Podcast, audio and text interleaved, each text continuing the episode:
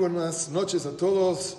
Shanim Bebot, Neimod de Tobot, octava nevela de Hanukkah, Aval Kilzani, Bezat Shein Baraj. Hay un pasuk en Tehilim que me imagino que todos conocemos. Falta poderlo entender, Bezat Hashem. Dice, Eshteja, que gefen poía beyarkete beteja. Tu esposa es como un vid dentro de tu casa. Baneja, Baneja Kishtilez Zetim, tus hijos son como plantas de olivo.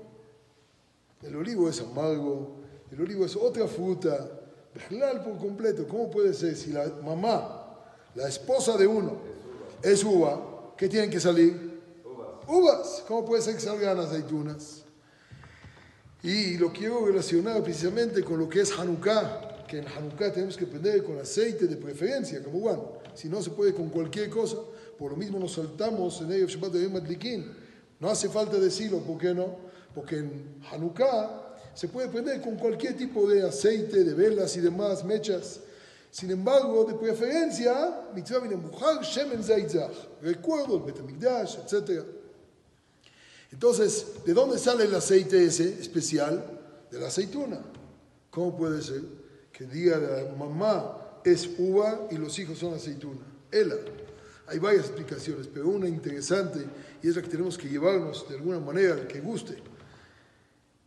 Cuando una persona recibe a su esposa, definitivamente es un vid, es una, un racimo de uva. ¿Te lo puedes comer? Sí. Un racimo de uva, arrancas la uva, por adelante. Una aceituna, no te la puedes comer. Necesitas pasar un proceso largo para comérselo. Viene el Pasuk en Tigrim y dice, no te olvides tú, si viste una mujer ya lista y preparada, se encargaron tus suegros de preparártela, que ya está lista para comer.